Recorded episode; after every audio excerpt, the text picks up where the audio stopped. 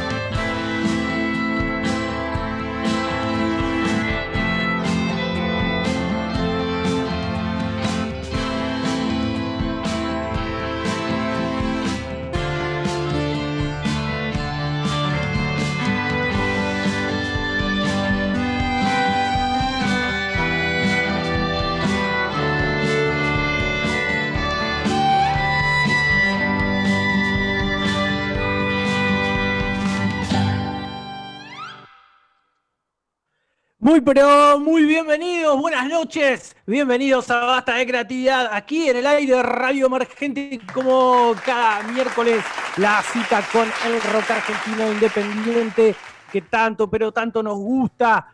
Vamos a tener un programa de dos horas, de, le agarramos el gustito, así que vamos a seguir con de 22 a 24. Este programa no lo hago yo solo, ya tengo a mi compañera actriz, locutora, etcétera, etcétera. Genia total, Julia Perete con nosotros. ¿Qué hace, Julia?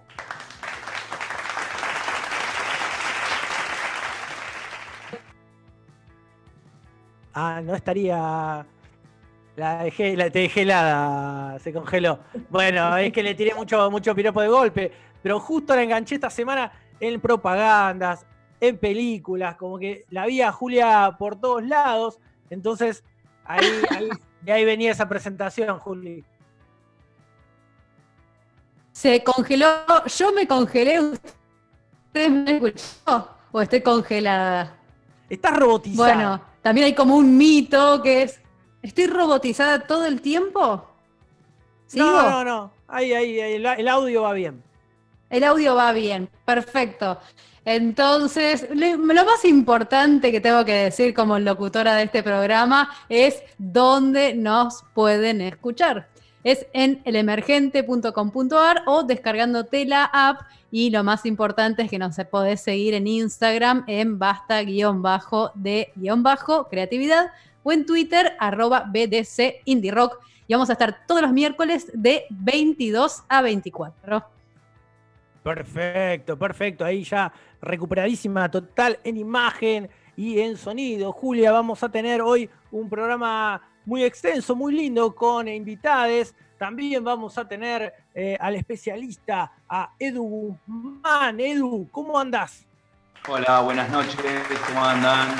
Muy bien, Edu. ¿Qué, ¿Cómo andás vos? ¿Cómo venís hoy con nuestra columna de cine? Bien, muy entusiasmado. Voy a recomendar una de las películas que amo, pero con un nivel de locura este, muy, muy eh, fuerte. Así que eh, por, ahí por, ahí hay algún, algún derrape de emotividad. ¡Wow! Me copó esa venta, así que quedaron ahí manijas para lo que viene con Edu y las recomendaciones de películas. Nos vamos a la provincia de San Juan. Ahí la tenemos a Flor. ¿Cómo anda, Florencia? Hola chicos, ¿cómo andan? Todo bien acá espiando un poco lo que se viene, la artista que tenemos hoy. Perfecto, ya sabemos perfecto.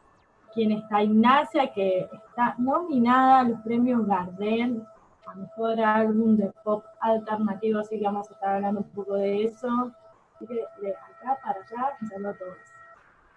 Bien, bien, ¿qué onda ahí? Bueno, la clásica cronista desde esa provincia donde comenzaron las clases, ¿es verdad? Comenzaron las clases en las zonas alejadas, no en el centro, Ah. sino en el centro ni alrededor. En las zonas más alejadas empezaron hubo más o menos el 70% de alumnos en cada instituciones en sí. Así que, bueno, esperando. Sé que hoy, en, hoy empezaba en Formosa, mañana en Catamarca. Eh, la verdad que me parece medio complicado por una cuestión de que las clases online fueron bastante eh, Estuvo bueno, pero hubo mucha, muchos problemas. esto, esto es, esto una prueba, ¿no? También hay que, hay que largaron también como para, para ver qué, qué, qué pasa, ¿no? Imagino. sí, acá no, aquí estamos como bastante bien, no pasa nada y está buenas las medidas, eh, pero tendríamos que pensar un poco más en la accesibilidad de los chicos. Imagínate que en las zonas alejadas internet nunca llegó, así que no sé en qué estado de eh, contenido eh, van a ver, pero bueno, hay que buscarle la vuelta y es lo mejor y es modelo, así esperemos que salga. Tal cual, tal cual. Entonces ahí estábamos con la columna. Ignacia va a estar hoy presentada por Flor, que está en la provincia de San Juan. Nuestra amiga siempre pasándonos la data de ese lugar de donde ella vive. También eh, vamos a ver si hay biblioteca. Hoy no, no tenemos por ahí a la más mediática de los Corley hoy, pero sí está Sofía. Algunos esperaban a Esteban, pero está Sofía con nosotros. ¿Cómo anda, Sofía? Bien, acá eh, comparto un par de genes, por lo menos, con el señor Corley, así que dentro de todo no está tan mal. Pero por supuesto, el raíz mediático de Esteban ahí, por todas lo hemos visto. Así que, capo total, le mandamos. Explicanos, explicaros un poco, Sofi, quién es tu padre. Ahí chapea, Sofi, tranqui. Bueno, vamos a ver. Eh, mi padre es eh, biólogo molecular y tiene una empresa y un laboratorio que hace cuerpos monoclorales, vacunas generales. Y ahora con el tema coronavirus eh, ofrecieron su laboratorio para, para generar la vacuna de Oxford, por lo menos la parte como la materia prima, vamos a decir, y después se importa, bueno, ya cosas que no puedo hablar porque no, no, no tengo el título. ¿Nosotros nos podemos ofrecer para probar la vacuna? Yo me ofrecí muchísimo. Eh, vamos, viendo. Si, si es la vacuna con el chip, no tengo drama. Tipo que venga, eh, no tengo drama. Mañana mismo estamos WhatsAppeando, Esteban. Todos los que hacemos basta de creatividad, ahí nos ponemos a su disposición. Eh, bueno, amigues, vamos a ir comenzando. Eh, si hay algo que, bueno, el anuncio queda, queda más que claro, ¿no? Lo que anunció el presidente hace un rato, lo que explicó Esteban en muchos programas de televisión, en muchos noticieros, lo, lo, pueden ver, pero si hay algo que por ahí me preocupó en particular esta semana y que aparentemente no, no tiene vacuna, es la pobreza en nuestro país y es, es lo que de algo así voy a hablar. Este fin de semana eh, se conmemora, se festeja, vamos a llamarlo así, el Día del Niño, el Día del Niño, el Día de las Niñas en nuestro país y eh, de un estudio de UNICEF también en esta semana eh, alertó sobre el crecimiento de la pobreza infantil en Argentina y bueno, en el segundo semestre ya del 2019 afectaba al 53% de niños, niñas y adolescentes. Esto escalaría al 58,6 hacia fines de este año, de 2020. Números fríos arroja UNICEF, unos 756.360 niños, niñas y adolescentes caerán en situación de pobreza. ¿no? Eh, estas mediciones forman parte del informe presentado por UNICEF basado en estimaciones de la caída del PBI y en la encuesta permanente de hogares que hace el INDEC en nuestro país. Eso claramente dejó en evidencia que la brecha entre los que más tienen y los que no en nuestro país se ha hecho cada vez más grande. Eh, fenómenos como eh, fenómenos del Estado, ¿no? Como así lo llamo yo, como la UH, el IFE y hasta mismo la jubilación. Abarca muchos núcleos familiares donde hay niños, eh, otra cosa que dejó la pandemia es este, esta cantidad de gente ¿no? que se anotó, jóvenes, hombres y mujeres adultos que tal vez no, tienen hijos, eh, que son los denominados del trabajo informal, los que changuean, los trabajos precarizados ¿no? de nuestro país, ellos sí quedaron totalmente al margen. en medio de toda, de, todo esto, de toda esta cuestión, ¿no? de toda esta data fría de números en la pobreza, los medios eh, masivos de comunicación están alertando y mostrando todo el tiempo la inseguridad, ¿no?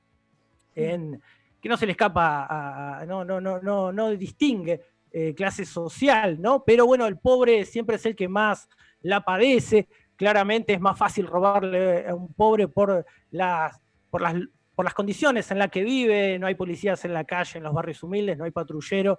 De hecho, prácticamente ni, ni se llegan a hacer las denuncias, conocen prácticamente a los que les roban y por miedo a, represalias y un montón de cuestiones no se, no se denuncian esos, esos hechos, ¿no? Mucha, mucha estadística, mucho número con, ese tema de la pobreza, también se habla mucho de la pospandemia, la pospandemia, la pospandemia. Creo que que no se sabe cuándo va a ser la pospandemia. Este, entonces creo que hay cosas y hay medidas eh, urgentes. Eh, yo le estuve escuchando esta, esta semana a Mayra Arena, no sé si la recuerdan, esta estudiante de ciencias políticas, militante social, ella se hizo muy conocida en la charla TED eh, sobre qué tienen en la cabeza los pobres. Y esta semana en Mejor País, un programa de radio con voz, ella hacía una declaración y quiero compartirla con ustedes. Que no hay que romantizar la pobreza y no hay que romantizar a los pobres. ¿sí? La verdadera igualdad no es romantizando ni idealizando a ningún sector. Sí, eh, sí me parece eh, urgente ¿sí? trabajar con los argentinos que son antipobres, ¿sí? trabajar y convertirlos en antipobreza, ¿sí? porque no nos olvidemos que tenemos mucha gente que no quiere eliminar la pobreza, quiere eliminar a los pobres, y no es lo mismo. Ahí estaba, entonces, más que claro, el, el, mensaje de Mayra, creo que podemos coincidir mucho ¿no? En, eso, sobre todo en la urgencia ¿no? de tener una sociedad antipobreza y no una sociedad antipobres. El Día del Niñe llegará este domingo. La infancia pobre es una infancia corta, porque en la adolescencia generalmente te precipita al trabajo, a la deserción escolar. Todos los que venimos de hogares pobres, muy humildes, sabemos de qué se trata, así que esperemos que se pueda trabajar eh, urgente con, con, el tema tan grave que es el aumento de la pobreza para, para este año en nuestro país y, que pueda aflojar un poquito esta cuestión, amigos y amigas. Yo les doy la bienvenida a Basta de Creatividad. Pasaremos ahora a un temita musical. Vuelvo, luego volvemos con toda la data de nuestro programa. Llévatelo, Lalo.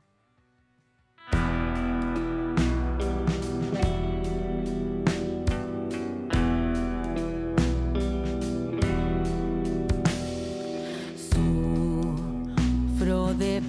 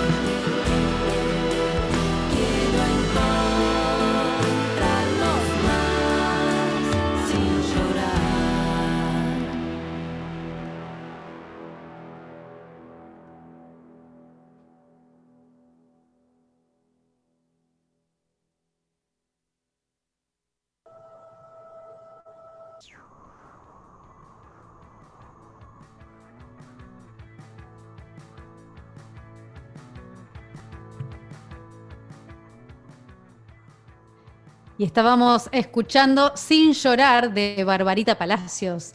Y no se olviden que nos pueden escuchar en elemergente.com.ar o descargándote la aplicación todos los miércoles de 22 a 24 y seguinos en nuestras redes. En Instagram nos encontrás como basta-de-creatividad. Así es, así es, así es. Volvemos a la continuidad aquí en el aire, escuchamos ahí esas canciones que nos, nos gustan tanto y sin eh, dar muchas vueltas, ya lo tengo ahí que se sale de la vaina porque prometió ahí emotividad, prometió, prometió, ahí lo veo revoleando, revoleando el cable, estoy haciendo televisión amigos en este momento, lo tenemos a Edu Guzmán, arroba solo en el cine, lo pueden encontrar en Instagram, que nos pasa todas las semanas la data y nos recomienda muchas, pero muchas películas. Edu, ¿cómo andás? Bueno, muy bien, muy contento de estar de nuevo con ustedes, este, como cada semana. Eh, y muy contento, en realidad, este, en algún momento tenía pensado hablar de esta película. eh, se precipitó ayer en un intercambio que tuvimos en el grupo. Justo Sofa este, la había visto y le había gustado mucho. Eso terminó este, de, de decidirme. Es una película que al principio de la cuarentena tuve, había visto yo una película que se llama, que la había, volvi- había vuel- vuelto a verla, El Desencanto, es un documental, un documental español de los 70, es una gran película, y me había entrado la, la- la curiosidad por empezar a, a ver un poco más de cine español de los 70, que era algo que por ahí no tenía tan visto. Y consulté a un amigo que es una eminencia, que probablemente lo conozcan, Diego Terotola, este, un héroe de la escena indie, de la Total. escena total. indie local. Este, Hago este movimiento. además, de saber, claro, o sea, Es un público muy fiel. Vos vas a ver una banda y lo ves ahí a Diego siempre ahí, agitando adelante, esa melena. que ya Sí, no la sí, tiene más, ¿eh? Claro. Se la cortó, sí. Este, pero ese es el mejor, sabe muchísimo, es súper generoso. Eh, comparto un grupo de cine con él en el cual este, todos, que tenemos alguna duda, le preguntamos y enseguida este, te devuelve un montón de data. Este, y, y le digo, che, mira, quería, quería poner un poco con esto. Y una de las primeras películas que me recomienda es El espíritu de la colmena, de Víctor Erice, que es una película que yo ya había visto, junto con El Sur, que es otro de sus. Es el único largo de ficción que tiene, además de, de- del espíritu de la colmena, hacía mucho tiempo. Y recordaba que me había gustado, pero no la tenía tan presente. Entonces la volví a ver y me fascinó. Y, ahí hay un primer punto, digamos, ¿no? Que pasa con las películas, que con el arte en general, digamos, pero a mí particular con las películas, que, que distinta, eh, que, que una película nunca es la misma, digamos, ¿no? Eh, cambia con uno, este, probablemente, independientemente de no, ser tan soberbio de pensar que uno hace la película, ¿no? Pero cambia un poco con uno, con lo que nos va pasando, con las sensibilidades que van, van cambiando a medida de las cosas que nos pasan en la vida. Este, y, y realmente la vi no lo podía creer. No, no, no, no lo podía creer, estaba como, como muy eh, consternado, digamos. Había visto, había tenido una experiencia realmente con la película y, fueron semanas en las cuales solamente hablé de eso. eh, hice, propuestas a casi todos amigos y amigas a que la vieran, que si no les parecía una de las cinco mejores películas que habían visto en su vida, al próximo recital que fuéramos yo pagaba toda la bebida. Este, provocador. Sos de hacer eso, Edu. Sos de hacer eso. Pero porque quería que la vieran, o sea, quería que sintieran que la tenían que ver. Este, y es así que, bueno, un montón de gente muy agradecida después por, por esa insistencia. Y me parece que, para entrar un poco en esta película del año 73, de este director, que es un director, si se quiere, de culto, ¿Podrías- porque hizo esta película que fue Edu, ¿lo podrías nombrar de nuevo? Víctor Erice, eh, era un joven en los 70, había, estamos en, la decadencia del franquismo, este, ya el, franquismo, digamos, está acabando en España, empieza a haber toda una serie de movimientos, hay unos directores muy importantes como eh, eh, Carlos Saura, Vigas Luna, eh, Jaime Chávarri, que después es de las cosas de querer. Bueno, aparece este tipo, Víctor Erice, y, hace esta película que, que, mm, es una película de un tema que a mí me gusta mucho en general en el cine, que es eh, película de infancia. Eh, acá las protagonistas son dos niñas, sobre todo una, Ana, que es Ana Torren, que es una actriz que después trabaja en Cría Cuervos, en Tesis, tiene una carrera después. Este, acá en la película tiene unos seis años, pero después tiene una carrera en el cine. Y es una película que transcurre en un pueblo eh, alejado, digamos, fuera de las grandes ciudades españolas, en el año 40, empieza en el año 40, o sea, estamos en el fin de la Guerra Civil Española. Y en este pueblo medio perdido, que empieza con una escena muy linda de mm, el cine llegando al pueblo, digamos, una persona que llevando las películas y que anuncia que van a ver Frankenstein y que la está vendiendo ahí para que la gente del pueblo vaya a verla. Eh, es un pueblo en el cual ya de entrada te da la sensación que hay algo allá afuera que, está, que, que- hay, que- algo fuera del campo que está pasando, que ocurrió, que sucede, que claramente es, es- es un- una mención ¿no? a, a lo que fue la Guerra Civil Española, este, que está ahí presente, que no sabemos bien, este, que es como un fantasma, ¿no? Esta- estas cosas suelen pasar en el cine cuando ocurren en el fuera de campo, son como unas presencias medio fantasmales. Y en este, en este terreno, digamos, se mueven estas dos niñas que son hermanas, Ana e Isabel, y, y la película está asignada un poco por esta primera experiencia que tienen, que están en el cine y que ven Frankenstein, ¿no? Y ahí un primer elemento que es muy emocionante, que es lo que es el cine y lo que fue el cine probablemente para muchas personas, este, en esas primeras experiencias del cine, este, cuando además no tenían eh, la cuestión de la televisión, la cuestión... Hoy tenemos una, una educación, digamos, audiovisual muy desarrollada ya desde muy chicos.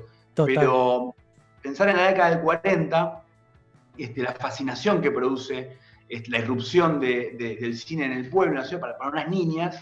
Este, y, la película va a estar como en ese clima medio fantástico, medio con el aura de Frankenstein.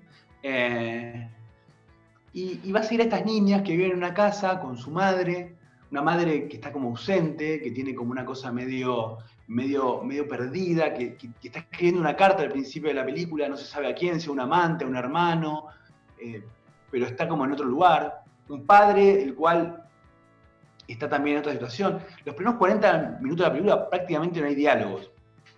O sea, no hay dos personas hablando. Este, hay una soledad infernal. Este, y, es algo digo, que, que- que es muy, muy fuerte, digamos, cuando se trata de películas de niños, ¿no? Que, que toda esa- la ternura del niño, digo, la, la cuestión de, de estar encima de los niños. Este, acá están estas dos niñas como muy sueltas, eh, viviendo, digamos, con una cámara mostrando todo el tiempo un- una idea de la infancia, ¿no? Este, una idea muy bonita, porque es una idea que está muy, muy, muy bien representada, porque la infancia es inocente, la infancia es cruel, la, la infancia tiene momentos medio sádicos, si se quiere. No porque, olvidate. Eh, no, no, no, no conscientes, digamos, ¿no? Pero los niños Claro. juegan a la muerte, hacen cosas este, perversas de alguna manera, este, con el perdón de que son niños, justamente. Entonces, la película tiene como una, una cosa ahí en relación a, a la, a la infancia que es muy bonita, este, en este contexto ¿no? de, de derrota eh, de, de la República Española, es una película en la cual hay un clima de derrota, hay un aire, digamos, ahí de cierto autoritarismo, de, de- de lo que tiene que ver con el franquismo este, en España.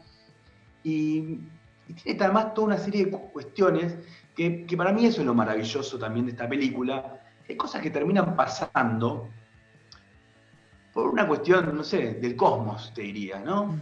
Este, pero hay hay una situación que es muy bonita, que hay, hay una gran pregunta en la película, que es la pregunta que tiene Ana cuando ve Frankenstein, que es por qué Frankenstein mata a la niña en la película Frankenstein, ¿no? Este, ¿Por qué la mata? Nosotros vemos esa escena en la que, en la, que la niña eh, muere, digamos, este, y, y el padre la está llevando a la casa del, doctor, del varón Frankenstein a, a reclamar por, por la muerte de su hija. Y lo que nos enteramos después es que Frankenstein, la película, en la década del 30 se estrena, una película de James Whale, una gran película junto con La novia de Frankenstein que recomiendo enfáticamente. ¿Qué pasa? La censura corta partes de Frankenstein. Y una de las partes que corta en la década del 30 es la parte en la cual esta niña es asesinada por Frankenstein. No se sabe cómo sucede ese hecho, ¿no? Años después, cuando nosotros vemos Frankenstein hoy, esa escena fue repuesta. Entonces tenemos otra idea de lo que es Frankenstein, de lo que tenían en la década del 30 al 40 cuando veían Frankenstein con una escena cortada. O sea, les quiero contar cómo es la, la- la escena en sí porque digo, vale, vale la pena que la vean y que después hagan Vale. este juego de imaginarse. Pero digo, hay una cosa muy loca que es la gran pregunta que tiene esa niña respecto a por qué Frankenstein mata a esa niña, es una pregunta que es obra de la censura. Es algo completamente ajeno a la, a la película eh, en sí, digamos, que Erice no cuenta con eso porque es algo que se va a restaurar 20 años después de, de- Claro. del espíritu de la colmena y que genera un efecto muy interesante sobre la película.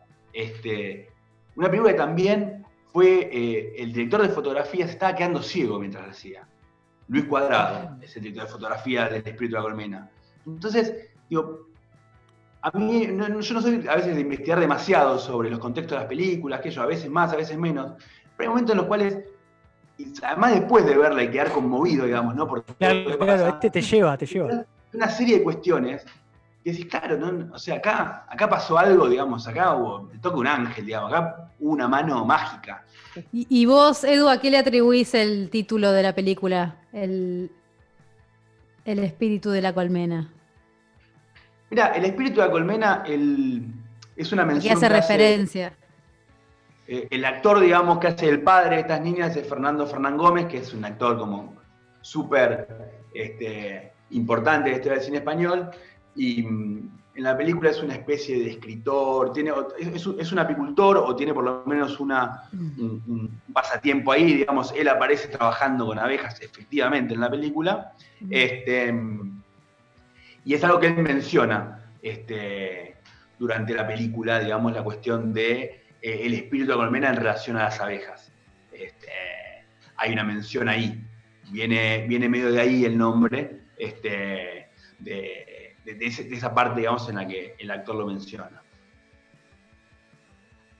Excelente, me copó, me copó mucho, me copó escuchar lo que te, lo que te pasó, eso es lo que más me, me gusta de las columnas, de, de las recomendaciones de Edu, ¿no? Él automáticamente nos, nos, nos traspasa esas, esas cuestiones, esas cosas que le pasan, esas sensaciones, y eso lo hace para mí muchísimo más interesante. Yo quiero decir que estoy viendo todas las películas que está recomendando Vamos, Edu. ¿eh? Así que esta, seme- esta semana voy a ver El espíritu de la colmena, seguramente. Graciosamente Bueno, la. Claro, graciosamente la vi y ahora la quiero volver a ver porque digo, bueno, tal vez se resignifica. Hay algo ahí.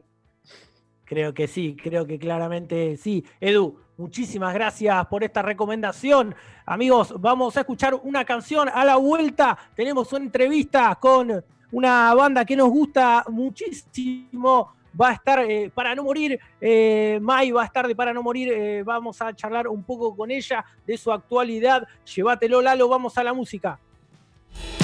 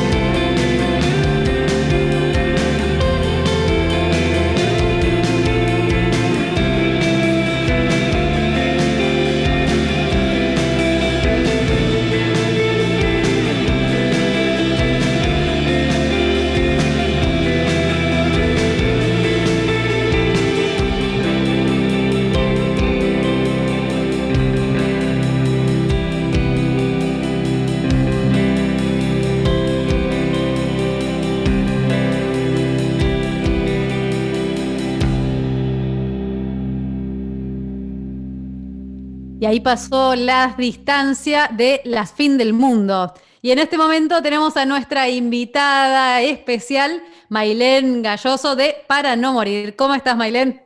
Oli, ¿todo bien? ¿Por Te ahí? dicen Mai, ¿no? Sí, me dicen Mai. Bien, bien, bien. Entonces ya no soy más formal. no, todo bien. Gracias. Me ¿Cómo andas? Bien, todo bien acá. Tirando, como dirían. Muy bueno, muy bueno. Eh, a ver, yo tengo, tengo, tengo data, ¿no? Porque, a ver, eh, son, no son muchísimos los proyectos que se pusieron a, a hacer cosas. A mí de la banda de ustedes, de Para No Morir, hay algo que me llama muchísimo, pero muchísimo la atención. Y es que en plena, en plena pandemia, o tuvieron un verano muy productivo y estuvieron grabando y metiendo mucho, o viven todos juntos. No, hay algo que no, no sacan un sencillo eh, en abril, otro en junio y en julio meten disco. Sí, en realidad lo teníamos, o sea, los dos sencillos que sacamos fueron adelanto del disco. Eh, los grabamos en noviembre, así que ahí hubo como una engaña pichanga y la gente Ah. piensa que, fuimos muy productivos, pero en realidad grabamos en noviembre y después eh, el resto de los meses nos dedicamos a, a mezclar, masterizar. Bueno, en el medio también nos fuimos de vacaciones y todo, y después volvimos y fue más que nada empezar a pensar los artes de tapa, o sea, pero sí, teníamos bastante tiempo para poder pensar esas cosas y cranear cómo ir lanzando los temas y el disco, pero ya los habíamos, los habíamos cocinado el año pasado, pre-confinamiento. ¿La mezcla se hizo en el confinamiento o antes? No, se hizo antes. Yo creo que Mm. el- capaz algún, o sea, el máster, pues ya ni me acuerdo, ¿viste? Como que ya no, no sé ni en qué, no sé ni en qué año estoy, ¿viste? No hay cosas que no sé si pasaron el año pasado o este año. eh, pero me parece que parte del máster lo hicimos ya en pandemia. Eh, fue, fue, fue largo el proceso. Somos muy, muy quisquillosos.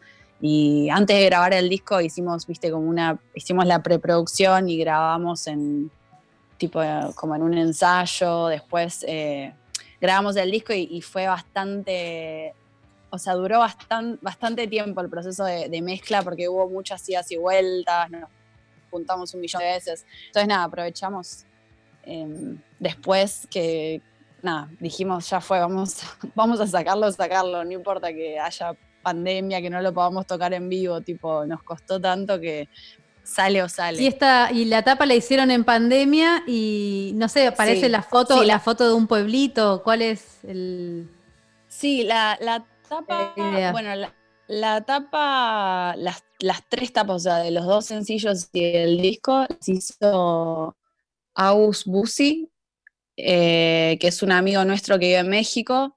De hecho, la, la tercera tapa, o sea, la tapa del disco la hizo junto con Flor, eh, que también es, es otra amiga que es diseñadora. Y la idea de- del pueblito es una foto que sacó él en, en México, es un pueblo, no, la verdad Sí. no me acuerdo cuál era, pero la foto nos encantó y la, la intervino eh, toda con plantas y demás porque nos gustaba el concepto del mal del sauce representado en el arte del disco. Excelente. Bueno, eh, el, el resultado eso. final. ¿Qué, qué será el mal Total. No, a mí- no? Eso como, ¿y ahora ¿qué carajo A mí me pasó que hay algo como, no sé, quizás estoy muy influenciada por la pandemia y todo lo veo desde ahí. A todo, a todos nos pasa quizás. Es Sí, que veo una foto del pueblito y quizás también como intervenida con esa vegetación. Hay algo de eh, que parece post pandemia de un espacio la- en Sí. que la vegetación se come las construcciones. Y a su vez, un pueblito en el cual ahora nosotros que vivimos en Capital Federal, quizás muchos están considerando irse de la ciudad para Irse a hacer la una mierda. vida más tranquila, qué sé yo.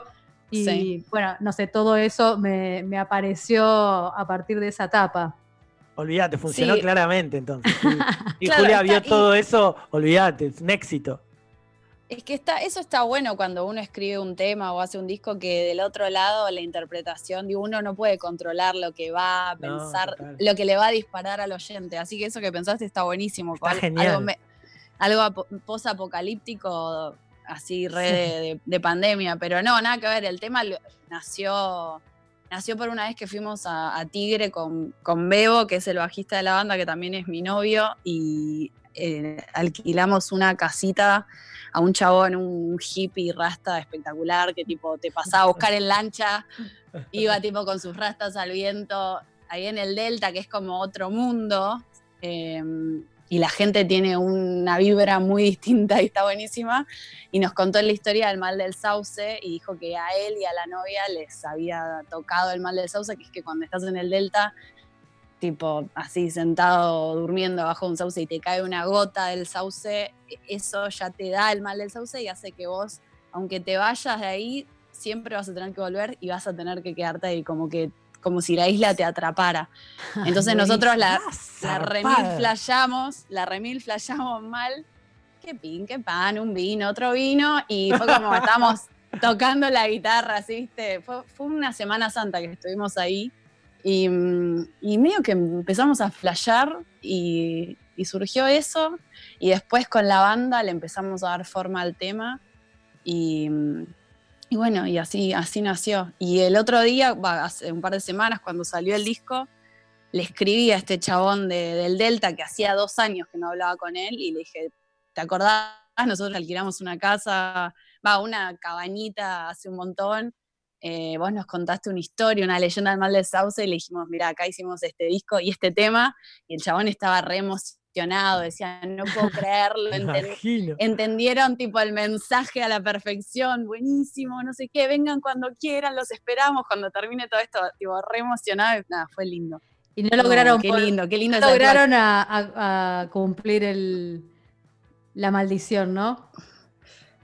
No Eh, volvieron. no, pero no, pero yo creo que eh, vamos a tener que volver cuando se termine todo esto, todo este capítulo de Black Mirror, vamos a vamos a volver, me parece. olvídate, eso, eso estoy más que seguro. Che, Mai, bueno, la diferencia de hacer un disco, salir a tocarlo, es lo que la mayoría de las bandas hacen, es lo que se, se acostumbra. Pero el resultado final, respuestas y esas cosas que ahora se miden desde, desde adentro, ¿cómo, cómo, está, ¿cómo está la banda? ¿Están contentos con el resultado final? ¿Cómo, cómo la llevan?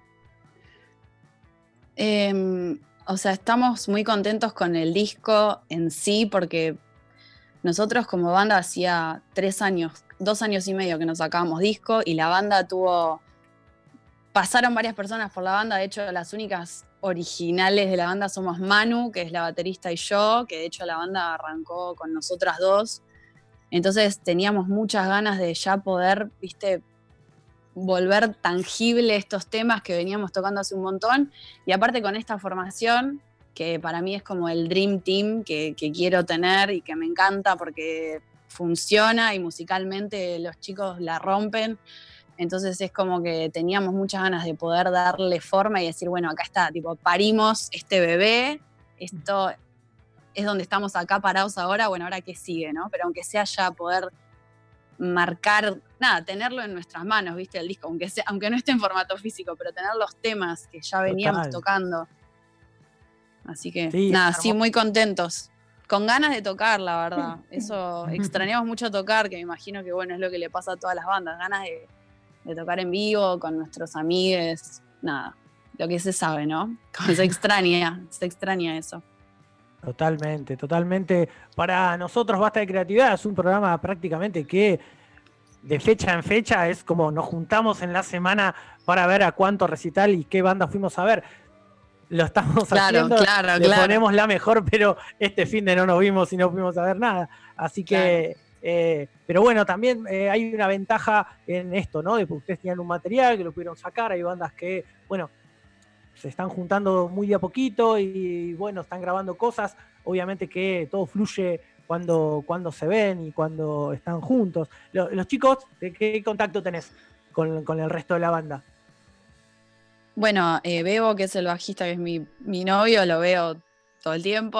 A Manu, la verdad es que no la veo desde, desde, desde que arrancó todo esto, y a Mati tampoco. Encima Mati vive en zona sur y es, es más, es más complicado, entonces ahí Eh, che, pará, no- no. hacernos los también vivo en zona sur, viejo. Sí, pero él como que te- tenemos miedo que, viste, que cuando esté, cuando vaya para Capital o vuelva tarde tenga algún inconveniente. Entonces, nada, ahí estamos medio un poco con miedo de cagarla, pero sí, la verdad es que tenemos ganas de, de juntarnos, no te voy a mentir. Como que, pero todavía no lo hicimos, la verdad. Estuvimos con, o sea, no nos juntamos físicamente a ensayar. Fue Claro, más que claro. nada, viste, charlar de, bueno, cosas del disco, de, de artes, artes de tapa, de, bueno, casetillas de prensa, como toda la otra parte que tiene que ver con tener una banda y no es tocar y juntarse a hacer ruido.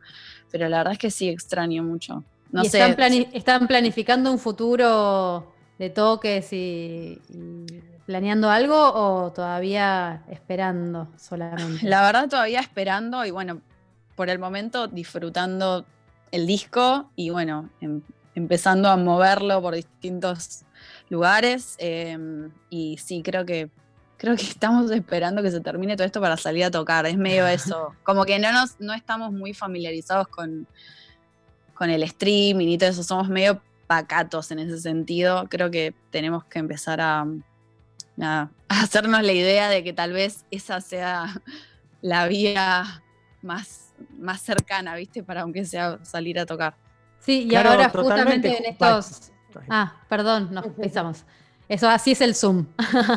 Sí, Eh, sí, justamente en estos días se va a empezar a habilitar los teatros para hacer eh, shows en vivo, y, pero obviamente en general los teatros más comerciales, teatros grandes, Claro. eh, no, no tanto, no creo que se habiliten, o por lo menos va a ser como necesitan una infraestructura mayor para que, para que eso funcione con un buen streaming, equipos y bla, bla, bla. Eh, pero bueno, quizás se pueda Por otro- un Sí, no festivalito.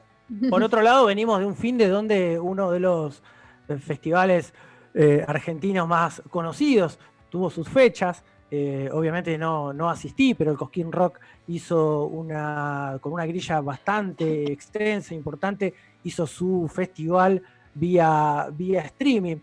Eh, eso nos deja ver eh, también un poco cómo, qué es lo que viene, ¿no? A mí me encanta preguntar y hablar esto porque, bueno, miramos, miramos al exterior o hablamos con un amigo que está en Europa y, y a ver qué onda. Sí. es- es tema del bloque que viene, pero me adelanto porque la tenemos a May acá. Entonces, a ver, hagamos un poco de futurismo, imaginación. Vos con, con- ya con varios, estamos a casi 150 días, creo, de, de confinamiento, de aislamiento. ¿Cómo, ¿Cómo te imaginas los recitales de acá a, a más adelante? No sé. Eh, y no- la verdad, o sea, es como que ni- no me lo quiero ni imaginar, ¿viste? Como que quiero abrir los ojos, quiero abrir los haya pasado ojos todo. y decir, tipo, quiero estar tomando una fucking birra con mis amigues, tipo, en un lugar normal y poder tipo, darles un abrazo y estar mirando una banda y después pasar a tocar yo y fin, ¿entendés? Como que esto, es- es- es- Clarísimo, esta- sí, la nueva normalidad me da una paja, boludo. O sea, a ver, tiene cosas buenas como no tener que ir a trabajar, pero, pero, al, pero al mismo tiempo es como que extraño caminar hasta el bondi, ¿entendés? Ex- Extraño juntarme a tomar una birra con alguien. Todo era birra, ¿viste? Como que todo pasaba por ahí. No, pero. Eso, lo, eso la- lo, lo entendemos claramente. Sí, eh, extraño eso, ¿viste? Como me da un poco de miedo esta deshumanización que es inevitable, ¿no? De, de todo lo que está pasando, o sea, como esa, la frialdad de repente que todo sea por streaming, eh, nada, eso, o sea, no, no quiero tampoco ser una contrera y hay que adaptarse, ¿no? A, a lo que, a lo que está pasando, pero ojalá se pueda atravesar y de a poco volver a, a la, a la normalidad o acercarnos. Totalmente. Totalmente. Justo, justo me Totalmente. imagino. Perdón, es que me imaginaba esto, ¿no? Además, me parece que para una banda, cuando sacás el, el momento de la devolución de todos, cuando te ven, te dicen algo, tocas, presentás, es parte del proceso que todos conocemos. Entonces, ustedes justo Sí. eh, hicieron algo y no pueden, eh, nada, disfrutar esa parte, por lo menos como la disfrutamos, lo disfrutaron siempre, ¿no? Eh, bueno, Sí, total. Te Sí, de repente- manija. De repente, viste, estar midiendo todo por, viste, los likes, es como, se vuelve un poco, un poco como que te aliena, viste. Em, estar, viste, todo el tiempo metiéndote en Instagram, en, en Spotify for Artists para ver cuántas personas lo escucharon. Obviamente que igual uno habla con sus amigos todo el tiempo, pero sí, la verdad que se extraña el intercambio físico, viste. Sonó re porno eso, pero se entendió lo que dije. Como Quedó, intercambio. quedó, quedó Somos clarísimo. argentinos. May, estamos Claro. hablando. Estamos hablando con May de Para No Morir. Ellos han sacado su eh, último disco en pandemia, El Mal del Sauce. Eh, yo quiero, en nombre de todos, agradecerte muchísimo este contacto, May. Eh, Gracias. También hace, este es el tercer programa de, esta, de este formato. Eh, para nosotros también nos cuesta eh, un poco acercarnos, pero el tiempo pasaba y también eh, ahí sabemos que el miércoles es la juntada del programa y poder compartir con las bandas es lo que más nos gusta. Eh, nos vamos a, des- a- te vamos a despedir, pero me gustaría que presentes, si querés, eh, presentar. eh, esto no está chequeado, te tenía que haber dicho antes. Quiero- No quiero que importa, no importa. El mal del South, esa canción. Bueno, eh, ahora van a escuchar, malísima presentando, ahora Sí, van a sí, esa, escuchar esa, esa. Nuestro tema del mal del sauce, que tiene una intro escrita y recitada por Daniel Maecha, que nada, le contamos la leyenda del mal del sauce y le interpretó a la perfección y escribió esta belleza. Y bueno, ojalá les guste el tema y nada, después vamos a festejar todos al Delta cuando se termine esto. Claramente así Gracias. será. Gracias, Mayu. Entonces vamos con ese tema, Lalo. Chao, chao. cargado de lágrimas. La tierra escupe rocío y conjuros y quiere sorprender al viajero cansado. Le arrulla y cuando cierra sus ojos cae una gota en la frente. Maldición y quietud. El viajero deja de ser viajero. Esperar es ahora su virtud.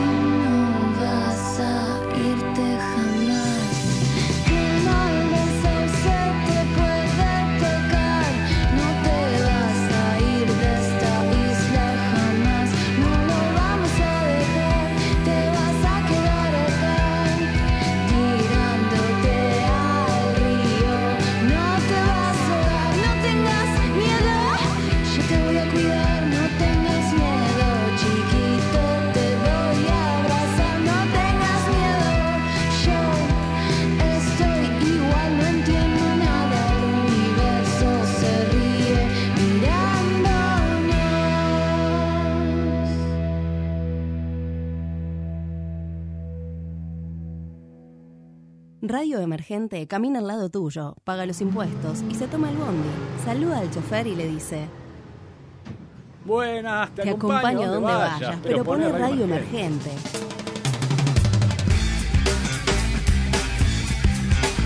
Te acompaño a donde vayas. Pero pone radio emergente. Te acompaño a donde vayas. Pero pone radio emergente. Pero pone radio emergente. Pero pone radio emergente. Pero pone radio emergente.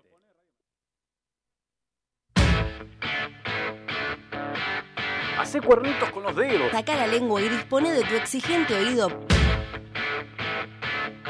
para recibir las cálidas caricias de Radio Emergente. Hacé cuernitos con los dedos. Hacé cuernitos con los dedos. Hacé cuernitos con los dedos. Hacé cuernitos con los dedos. Hacé cuernitos con los dedos. Hacé cuernitos con los dedos.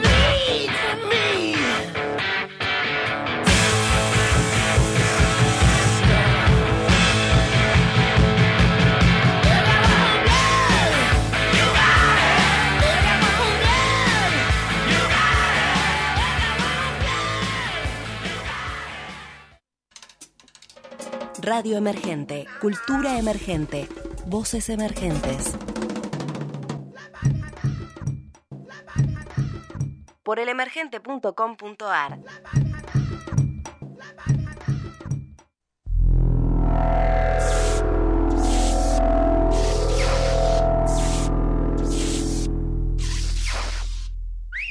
Queremos que tú te acerques y empieces a expresar lo que tú tienes adentro de tu corazón. Tu corazón, tu corazón, son, son, son, son. Sé que estoy perdido en la ciudad. Radio Y Emergente. volveré. Le da aire a la cultura. Sé que estoy perdido en la ciudad. Perdido en la ciudad.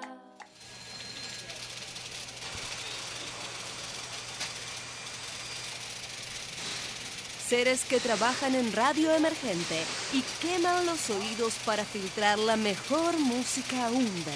Under, under. Dicen ser humanos. Son under, under, under.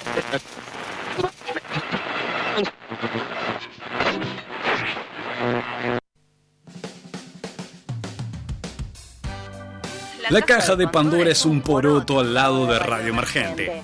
Aguanten los porotos. Aguanten los porotos.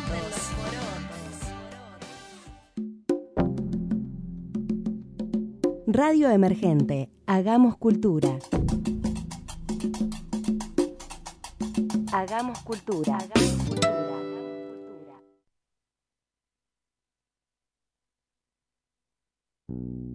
Emerge Thank you.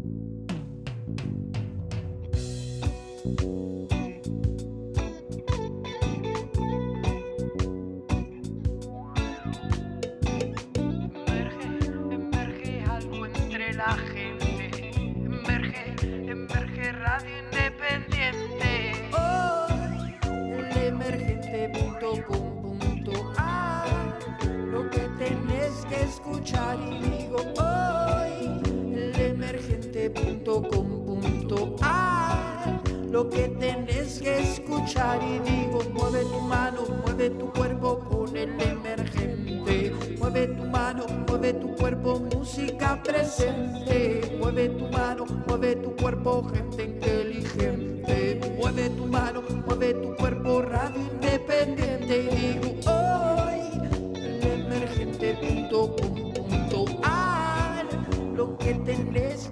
escuchar y digo hoy, el emergente.com.ar.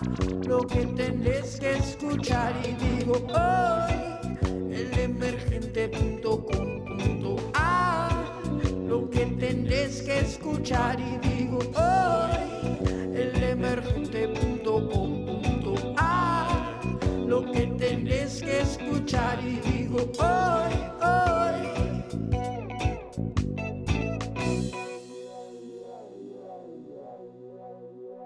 Hola, soy Willy Crook y les recomiendo comer sus cereales y escuchar Radio Emergente. Oh, sí.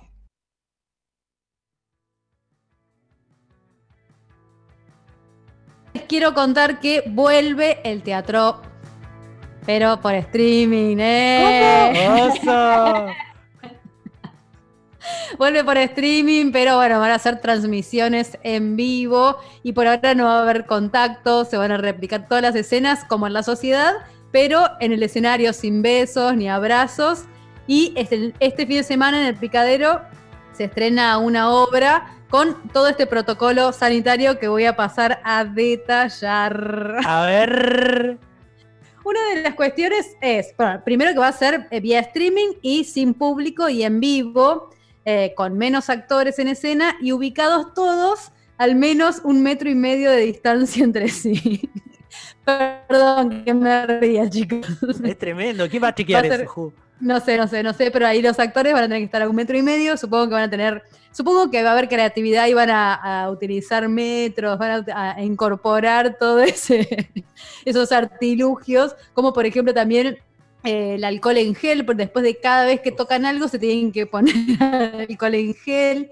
Eh, no pueden compartir los camarines, tienen que usar, si hay alguna, algún acercamiento, tienen que usar barbijo o máscaras. Así que me imagino igual, yo si tuviera que estrenar una obra de teatro, me pondría una máscara de Darth Vader toda la, toda la obra, por más que tenga, no sé, es una película de, no sé, Hamlet, y bueno, Darth Vader, soy tu padre, muerto, bla. Eh, eh, va muy bien igual en la temática, ¿eh? Eh, ¿Y qué más? A ver si tengo cositas. eh, Habría, habría que acompañar, creo que, eh, esta iniciativa con obras por ahí más acordes, ¿no? A, a la máscara, a lo, que, a lo que venga, porque me imagino un estresazo, un laburo. Sí, seguramente yo lo que me imagino es que lo van a tomar con humor, por más que nosotros, nosotros también nos estamos tomando con humor.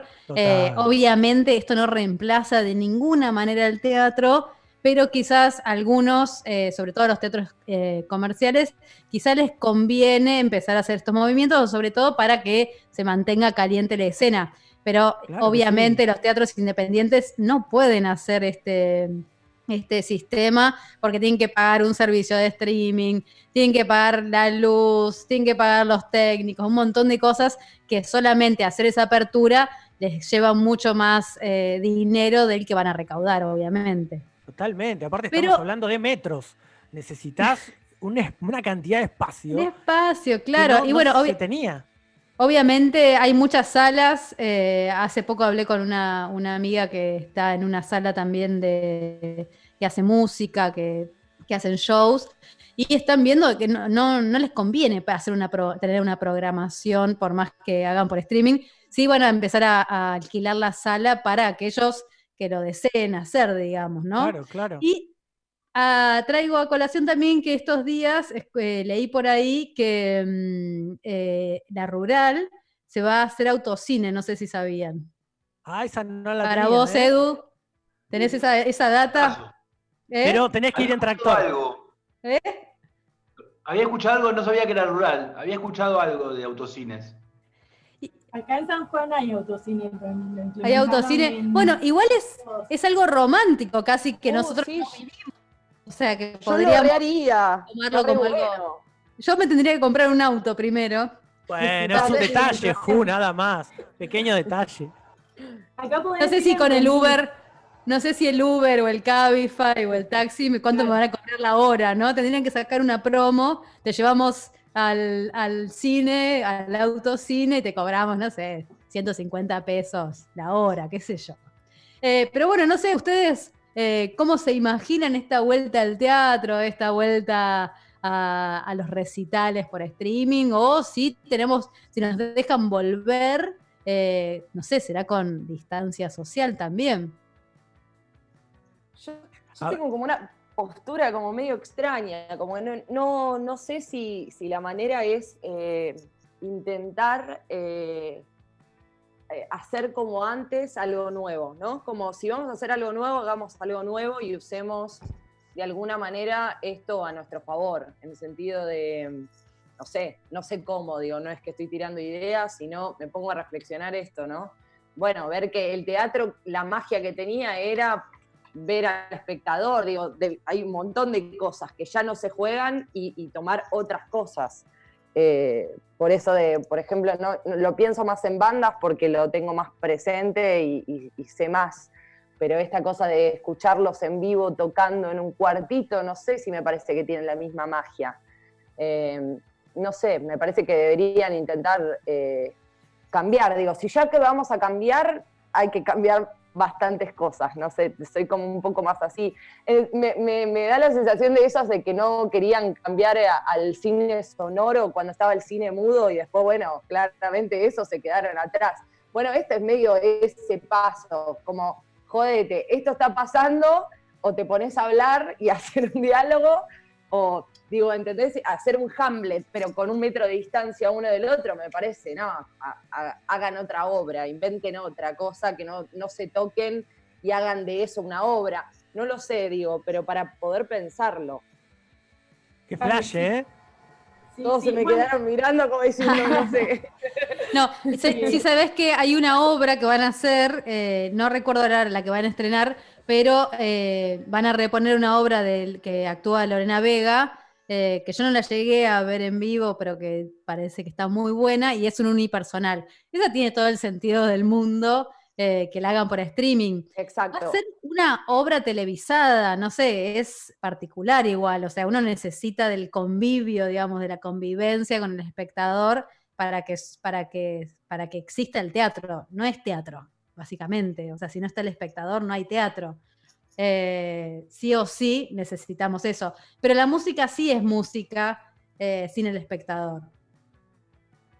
Yo imagino que este, no sé, este fin de ahí, todos los que participaron de- del- Cosquín, eh, que lo estuve ahí chumeando en historias o, fragmentos, obviamente estaban en una, ¿no? Digamos, mentalizados en que esto era un programa de televisión, muchas de las bandas eh, ya han tocado en televisión, y pienso que habrá sido como medio una, una de esas, porque la verdad que eh, ver a, a Ciro eh, en el Luna Park y esas cuestiones este, son, son flasheras, ¿eh?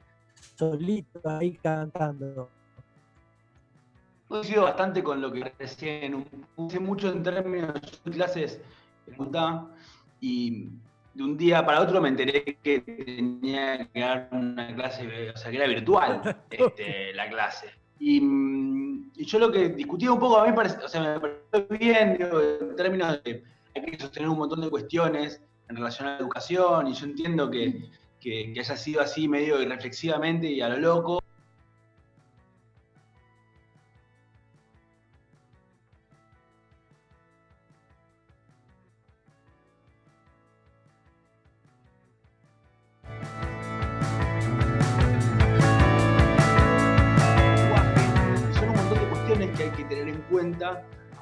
Hacer esa modificación.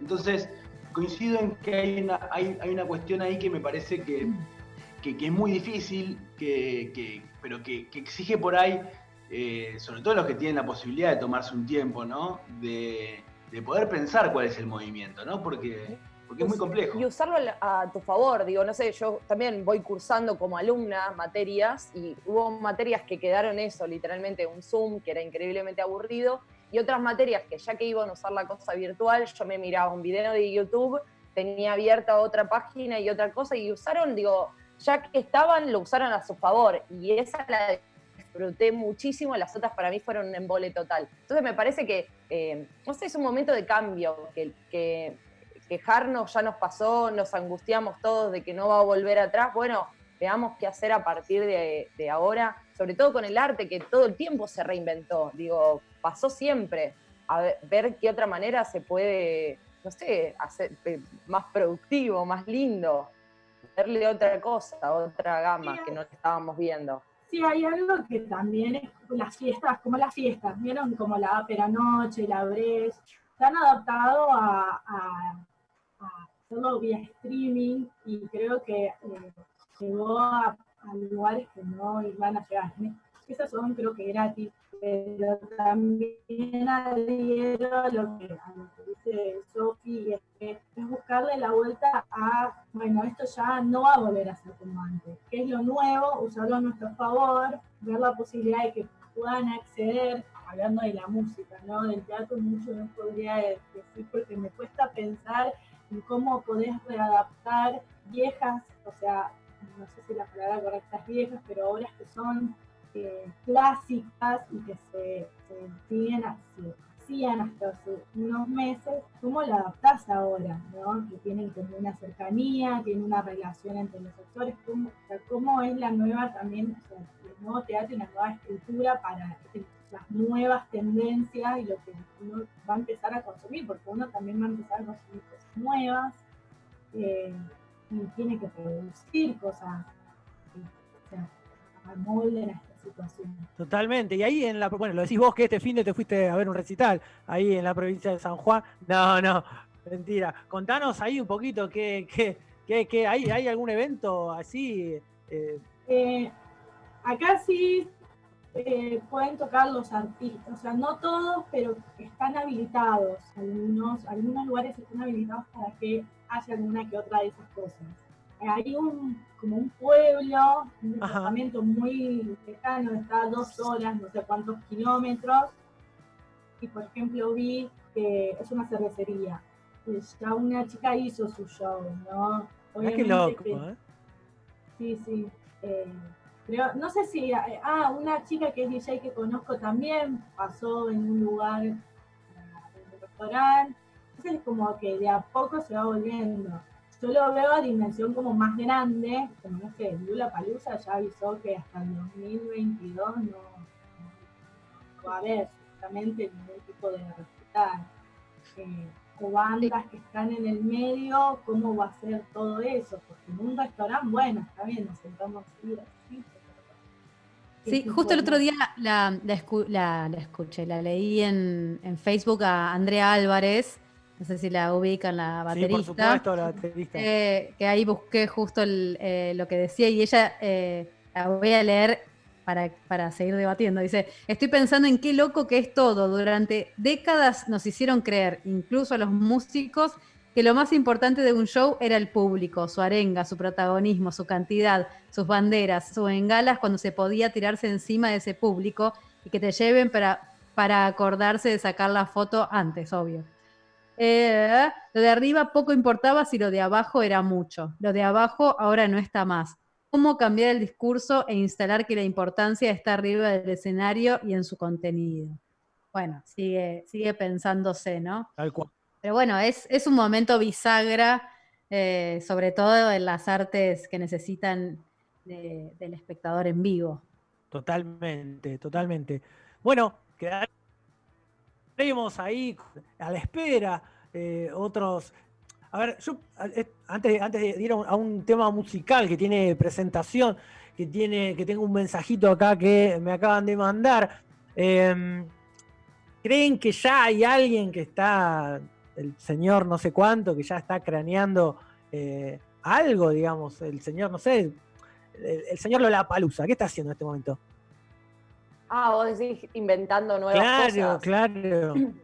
Y puede ser, me parece eso, digo, podés estar 100 días medio quejándote, angustiado por lo cosa anterior y los próximos 50 o 100 días más buscando alguna nueva solución, me parece. no Sí, igual yo creo que si, si inventan una pequeña cápsula individual, o sea, es, es una papa. Pensé, claro, Flor y La- Lula la Palusa, señor Lula Palusa, ya estoy armando con una caps- unas capsulitas, esas re divertido. Pero sí, ¿sabes qué? Después como que te, te arengás entre todos, te golpeás y qué sé yo, no te duele. Genial. Ca- Carrera de burbujas, me encanta, pogo de burbuja, no sé. Podés bueno. girar y qué sé yo en el piso. Es- Muy es bueno, muy bueno. A mí, a mí me copa, me copa grosso. Tengo un mensajito y bueno, vamos a escuchar una canción. El poder de las canciones es lo que va seguramente a sobrevivir después de todo esto para los que nos gusta muchísimo la música. Así que, amigues, vamos a escuchar una temita con anuncio. Hola amigues de Basta de Creatividad, acá Tini, baterista de Los Prendidos Fuego. Vengo a presentarles esta versión remix del clásico tema de Los Prendidos, que se llama Pago Fácil y que hicimos junto a JTN. Espero lo disfruten y los lleve a buenos lugares. Besos.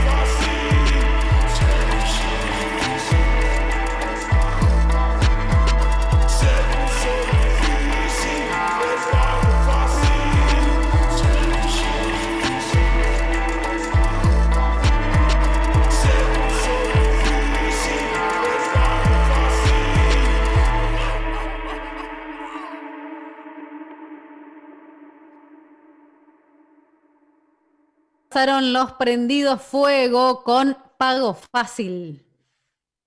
Muy bien, muy bien. Presente, presente nomás.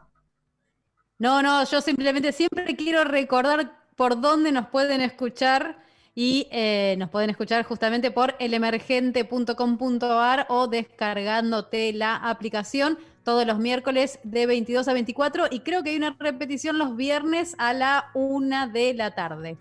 Y además seguinos por Instagram, necesitamos más seguidores en basta guion bajo de guion bajo creatividad.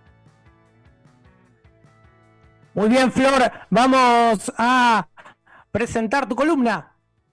Bueno, como ya les había contado antes, eh, quién- bueno, ya saben por Instagram, lo- así tiramos la data de toque, va a estar con nosotros Ignacia, vamos a hablar con ella un ratito, vamos a hablar de todo, lo que hizo en la cuarentena, y sobre todo algo muy especial que está nominada a los premios Gardén por Mejor Álbum Pop Alternativo. Así que también vamos a hacer un repaso de algunos de sus discos, tiene un par, eh, Mis Manos, 2008, Salta el 2012 y a Luz del 2016. Y bueno, y obviamente un poco sobre su último disco que está nominado, que es eh, Darlo Vuelta a Todo. A ver, vamos a ver si está Ignacia en línea. ¿Cómo andas?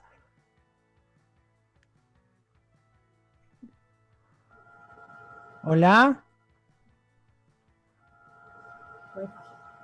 Hola, hola. Puede fallar, decía Tuzán en algún momento. Vamos a ver si nos escucha.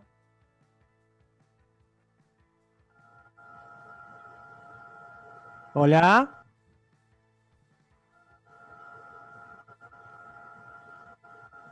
Hola Ignacia, ¿nos escuchás? Estamos haciendo un papelonazo. vía- Mm, Bueno, igual de todos modos podemos hablar de ella, porque Ignacia es cantante, guitarrista, compositora, le encantan los loops, los sintetizadores, es productora musical y lleva editado varios discos de forma independiente. Uno del- el, el último disco es Darlo Vuelta a Todo, que supongo que es el que está nominado justamente a los premios Gardel como mejor disco pop. Hola. Ahí, Ahí está, está. Ignacia. Hola, hola. Hola, ¿nos escuchás? Hola, hola. Es así la tecnología, pero acá seguimos intentando escucharla a Ignacia. Eh, estuvimos escuchando sus discos muy lindos y ay, se me, a mí también se me empezó a volver loca Hola, hola. la máquina.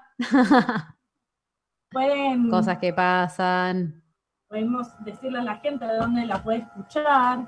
Se la puede escuchar en Spotify, como Igna- en Spotify, pueden en Bandcamp y también en Instagram como Ignacia Music o Música. Eh, ahí pueden escuchar algunas cosas, pueden seguirla, pueden estar al tanto. Ha estado haciendo sesiones eh, muy interesantes. eh, así que para que tengan una idea de lo que, de lo que está haciendo ahora y de cómo va a venir la cosa eh, en, este tiempo de, de cuarentena hasta que llegue el tan preciado día de los Gardel.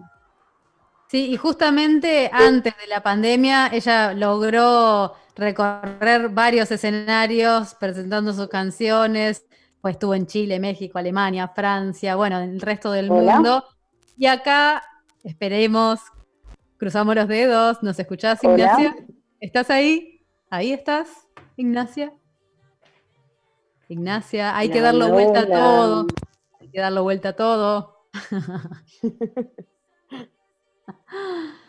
Bueno, se nos está complicando la comunicación. Así que vamos a intentarlo en un ratito. Así que, ¿qué te parece, Sofa? Si nos contás qué estuviste leyendo eh, y comenzamos entonces en este momento con la biblioteca de Sofa. Dale, me asusté, pero porque pensé que vos, Sofa, ahora que decís que nuevas tecnologías, ¿qué propones? No, No sé si querés hablar de, de temas variados, podés hacerlo. No, no, creo que prefiero atenerme a lo que conozco.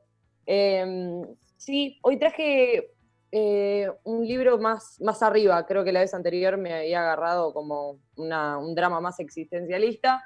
Y hoy La agarré náusea. uno de los, claro, la náusea.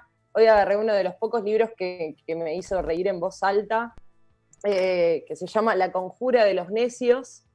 No sé si la conocen, de John Kennedy Toole, que es un, un escritor de Estados Unidos, que por supuesto hay todo un morbo alrededor de ese libro porque eh, el autor se suicidó eh, antes Sí. de que se publique la novela, no la publicaron en vida, sino que la madre fue con el manuscrito en mano dándoselo como a varios y agarró a un profesor universitario diciéndole que, que- que tenía que leerlo, cosa que en el prefacio lo dice, el, eh, el chabón no quería o, o lo hizo medio de mala gana y se enganchó al toque. Y bueno, lo, lo terminan publicando y gana un Pulitzer. Todas esas cosas que pasan post. Sí, Eh, todas esas cosas que pasaban antes, porque ahora medio que un escritor, eh, qué sé yo, si quiere Sí, más o podés- menos mostrar su obra, lo puede mostrar por Instagram, por, o subir el PDF a internet y, y hacerlo multiplicar y, y correr, ¿no? Sí, como que son como... algo que podía pasar antes también. Mucho. Sí, sí, sí, hay Bueno. muchos casos de esos. Creo que lo escribió tipo en los años 60, en los 80 recién lo publican, varios años después de, de fallecido. Y es su único Eh, libro. No, escribió uno a los 16 años y todo esto Mm. porque yo que dije que soy estudiosa, me, me, me averigüé y había una mini documental de- del, del escritor y me la vi y bueno, y cerró bastante las cosas. La madre era todo un personaje, eh, un chico muy sobreadaptado, que bueno, no, no le fue bien en la vida, pobre, eh, y me parece que le pegaban muy fuerte los fracasos, o lo que él sentía que era un fracaso. Así que Sí. bueno, pero hace esta, mm, esta novela que es, es una sátira tragicomedia de un personaje que, vamos a decir, que es bastante desagradable. Eh, Ignatius Riley se llama, un chabón de 30 años que dice que tiene problemas, en, no sé, en el tracto digestivo, entonces se tira eructos, gases, huele medio mal, eh, tiene sobrepeso, se viste horrible, toda la descripción de él es terrible, que vive con su madre, su madre una señora eh, también muy particular. Habla un poco de, él mismo, ¿no? Hay, hay algo de eso, digo, ¿no? Como la gente se enoja cuando dice que, es algo autobiográfico, porque claramente no lo es, no, no sé quién se puede escribir a sí mismo tan mal, pero sí, esta cosa de vivir con la madre, una madre así bastante particular, esto, medio borracha, que em, comienza con que ella choca un auto, eh, tiene que pagar una deuda y ella no trabaja, su hijo tampoco, y le dice, bueno, tenés que empezar a laburar.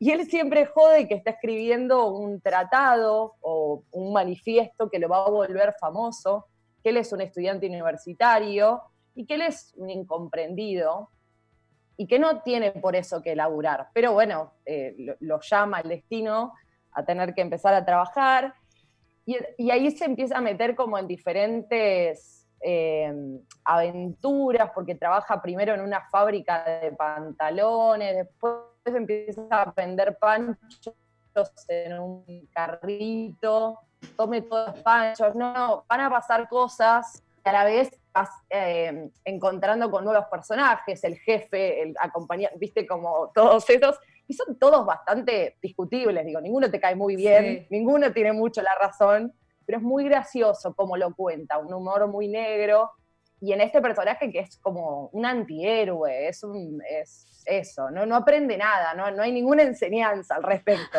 él, él odia al mundo, el mundo lo odia a él, y así es como va a través de toda la novela. Eh, pero eso, es un libro que me hizo reír bastante. También me dio mucha lástima, yo tengo esas cosas, ¿no? Yo, yo decía, por favor, que alguien lo abrace, lo- no sé. Eh, pero bueno, tenía como ese juego entre que lo odias, después medio lo querés ir a abrazar, después le pegarías una cachetada. eh, y nada, me, me gusta eso, no hay ningún tipo de enseñanza, no, no aprende nada, el antihéroe total. eh, Pero siempre nos gustan esas historias de antihéroes, ¿no? Sí, totalmente. Y además fue muy gracioso porque tenía esa novela y cada persona que se lo decía se había fanatizado con ese, con ese libro. Y tiene, bueno, este anterior que escribió en los 16, que también lo, lo publicaron luego, se llama La Biblia de Neón. Todavía no lo conseguí, no lo leí, pero bueno, ya, ya me lo imagino bueno. eh, Es, es, es, es bueno, es bueno con las palabras, con lo que quiere Sí, comunicar. vos sabés que se me vino a la mente cuando contabas esta, esta historia eh, de una película que se estrenó este año, que en realidad no, creo que no llegó a estrenarse, pero yo la vi por ahí, de Judd Apatow, que es uno- un director que, que me encanta, que se llama The King of the Staten, Island. Eh, lo vi. Sí, viste lo que es, pero no te, no te hace recordar un poco, Hay un poco a- de a- al personaje. Es como muy patético, todo, todo lo que ha- lo hace mal y vive con la madre. Eh, bueno, supongo que igual son historias muy recurrentes en la humanidad en Sí, totalmente. Y a mí me gusta un poco eso de, no hay moraleja alguna, me parece. Vos le podés después sacar el significado que quieras y aprender algo de eso. Pero me gusta un poco de que no hay una moraleja grande después de eso. Es, es una situación. Y es algo que pasa también, digo, vos te cruzás con personas así. Así Esa- que nada, ese es, libro es un libro que- que. ¿Tu adaptación del teatro acá? Perdón, una pregunta.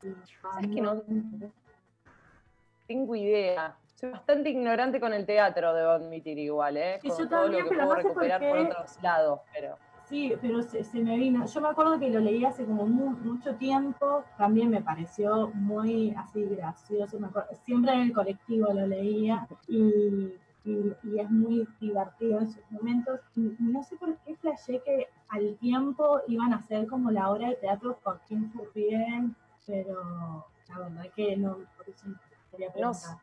Claro, no sé. Lo que sí eh, leí como las críticas que decían que era como una especie de, un Quijote, ¿no? Como yendo a contracorriente en su propio mundo, eh, que no quiere ser rescatado, ¿no? Eh, tiene algo medio de eso. Así que puede ser que haya sido adoptado. Sofá, y musicalmente, viste que, bueno, estamos siempre linkeados con, con esa cuestión, que, no sé, contanos un poquito ahí, no sé, qué en, ese momento, esa época, qué, te llevó a elegir el tema que elegiste. Fue más caprichosa la elección. eh, venía como intentando escuchar discos viejos, pues no estoy escuchando tanta música, no es una época de eso. Eh, y nada, me encontré con el disco de Valentín y los Volcanes, que fui muy fanática en su momento, que además está linkeado como a un momento de mi vida también de viaje, de cosas lindas, que creo que, que lo escucho por eso, porque me hace acordar a otra cosa que no estaba acá. Eh, y nada, me encontré con este tema que se llama La Tonta, me parece que tiene que ver un poco con este personaje, eh, Igniatus, pobre. Excelente. Ahí entonces vamos a escuchar, gracias Sofa, como siempre, por eh, acercarnos y abrir tu biblioteca aquí en Basta de Creatividad. Vamos, Lalo, con esa canción. preguntó cuánto costaba amar. Amar ya no es cosa de locos. Dijo todo va a estar bien, me puedo entusiasmar. Es solo una cuestión de foco. Alguien romperá su nariz y ese alguien será él, sonriendo en un espejo roto.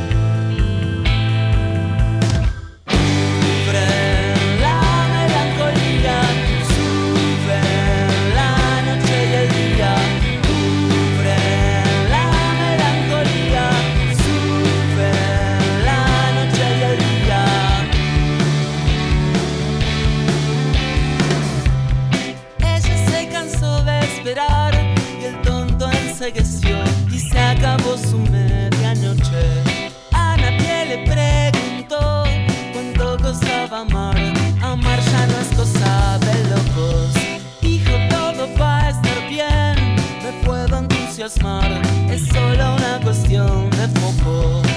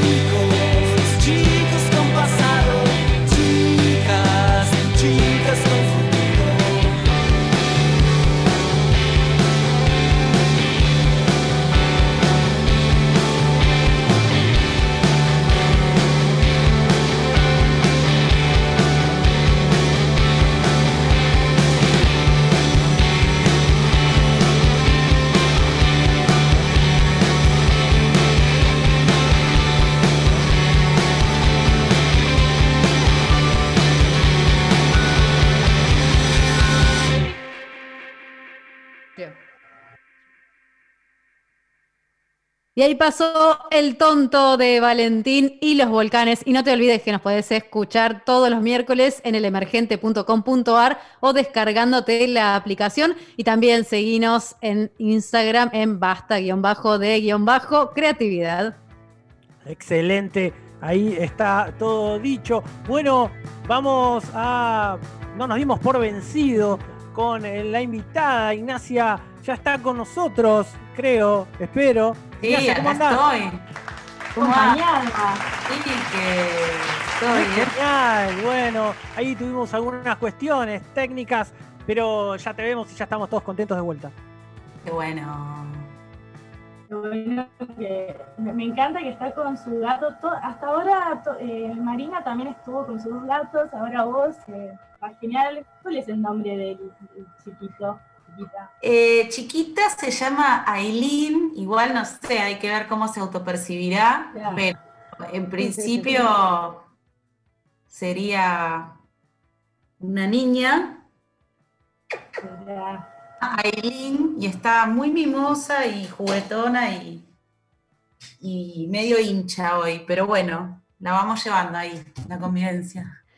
Gracias, bueno, nada, es como que hay algo que eh, rompemos el hielo, pero casi siempre con, con la misma pregunta, ¿no? Es como, por ahí, ¿en qué momento, en qué momento artístico te, te agarró este confinamiento? O, bueno, también es cómo la vas llevando, ¿no? Eh, la voy llevando de la, poniéndole onda a todo lo que le pueda poner onda. Eh, la verdad es que no me puedo quejar. Eh, creo que no. Tengo trabajo, eh, cosas para hacer con la bocha y, y- y redes de contención. Me parece que. Nada, o sea, no- estoy joya.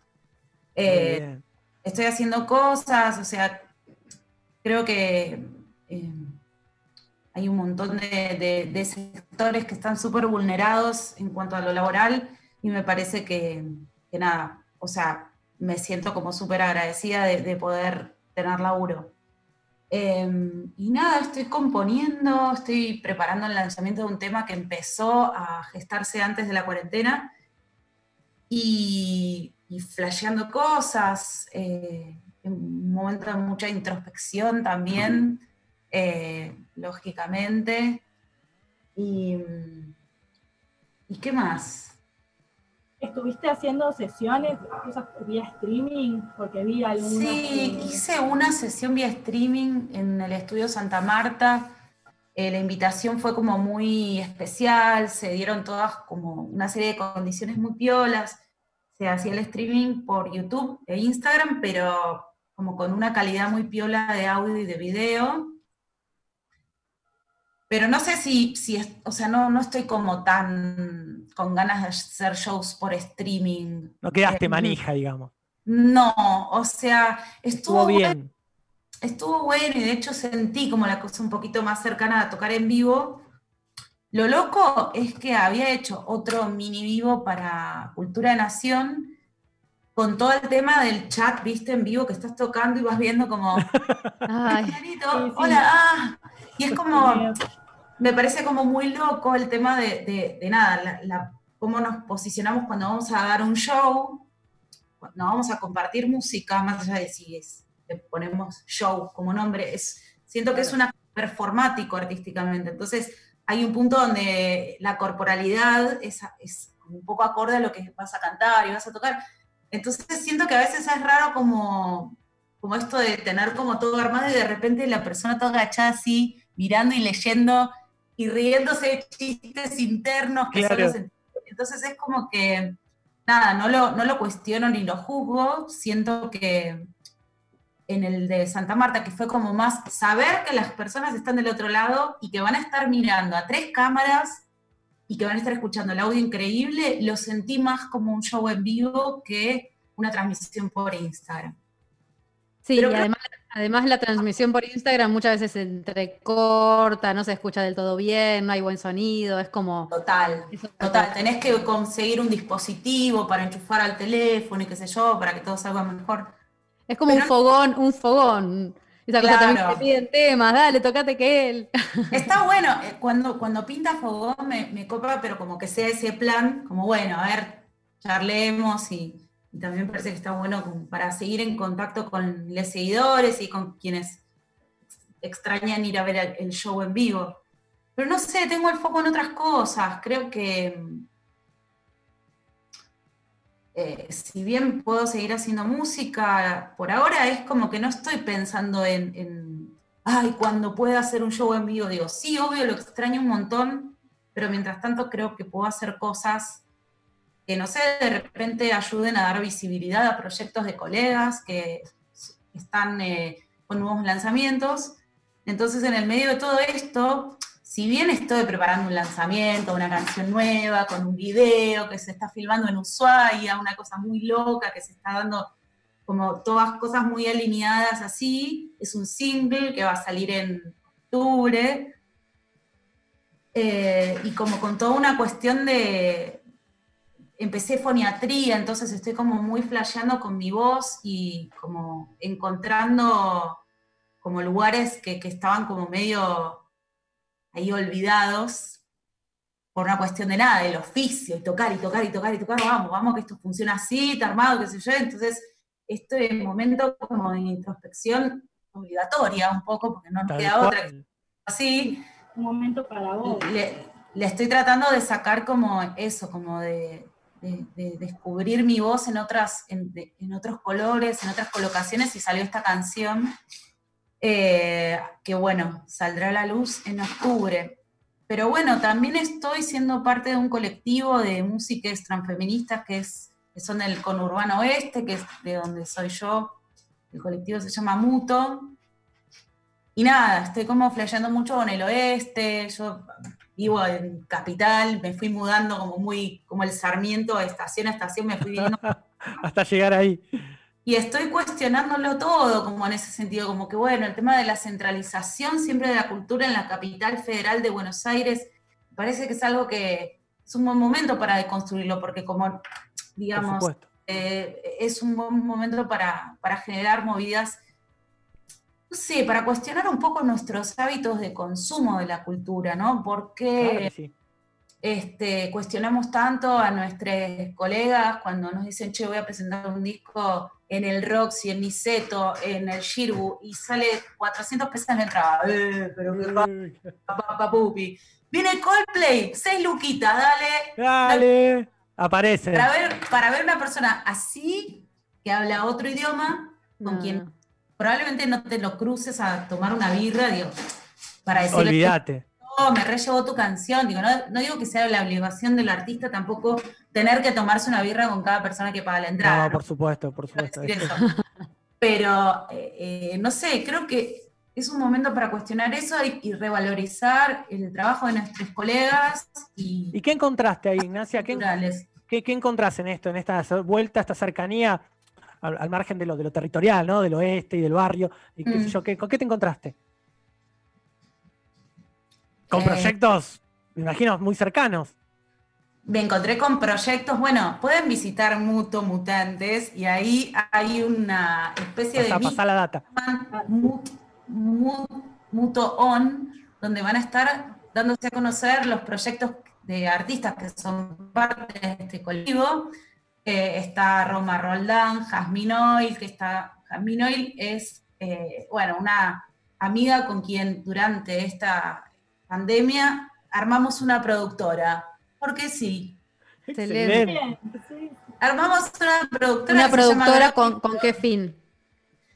con varios fines. El primero es encarar la, eh, los lanzamientos de artistas desde un lugar de buscar lugares cuidados, sellos cuidados, estudios cuidados y de acompañar en todo el lanzamiento a esos a esas o a esos artistas, eh, desde, así como yo me dedico a la producción artística también de, de otras personas, vienen, Claro. quiero, o sea, un single, necesito una ayuda o con la estructura, esto, lo otro es como la producción artística, pero del proyecto en sí. Nos juntamos con Has y ese artista, y no solamente acompañar en esos lanzamientos, sino conectar todas las redes que ya venimos siendo parte, de las que ya venimos siendo parte, para también visibilizar el trabajo, no sé, de la red que ahora se llama eh, red, multi, red Multisonora, que antes se llamaba Red de Mujeres y Disidencias en el Sonido. muy hermosa, le cambiaron su nombre y ahora se llama Red Multisonora. Es un colectivo que inicialmente eran todas mujeres en el ámbito de la técnica musical, de la ingeniería en la mezcla, etc. Entonces, digo, no necesariamente la productora es un espacio de, tipo de, postura política transfeminista siempre, eh, 24/7, sí el colectivo mutuo, pero desde la productora estamos tratando de aunar recursos con redes y proyectos. Entonces estamos todo el tiempo enchufando cosas. Ah, acá hay un, proyecto, hay un recurso, Tuc. y armamos, armamos movidas. ¿Y ya empezaron, a- ya empezaron a generar proyectos a partir de la productora? En la productora, eh, por ejemplo, hay algo que se llama sesiones CORD desde casa, eh, con mi proyecto en el cual soy nerd en el tema de los sintetizadores. Tipo, no tengo ropa, pero tengo sintetizadores. Lo único que gasto es dinero. Invierto el dinero en sintetizadores. Exacto, es una inversión.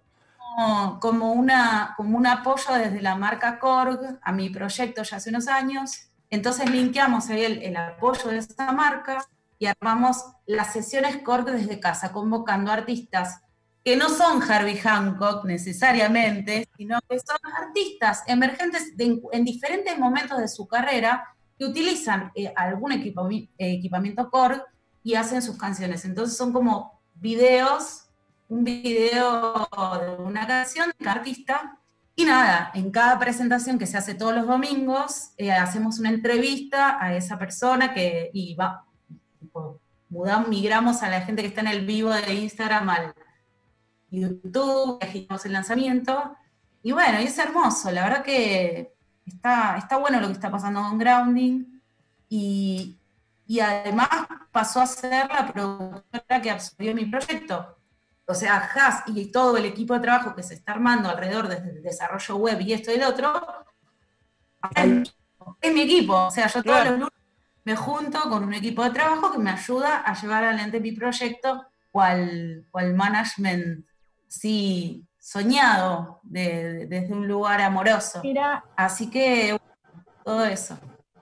¿Y, ¿Y cómo crees fue que- de, de- de esto? O sea, porque al, al darle la oportunidad y visibilizar las voces, la calidad de voces, ¿cómo lo fue? eh, ¿Cuál fue esa acción? O sea, vos a priori, ¿cómo te sentís? ¿Cómo lo tomó la gente?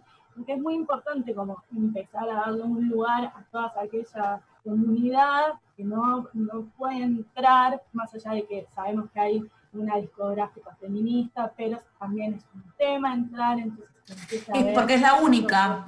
Porque es la única. Bueno, nuestro proyecto a largo plazo soñado es hacer un sello. Es ser un sello. Pero bueno, vamos de a poco.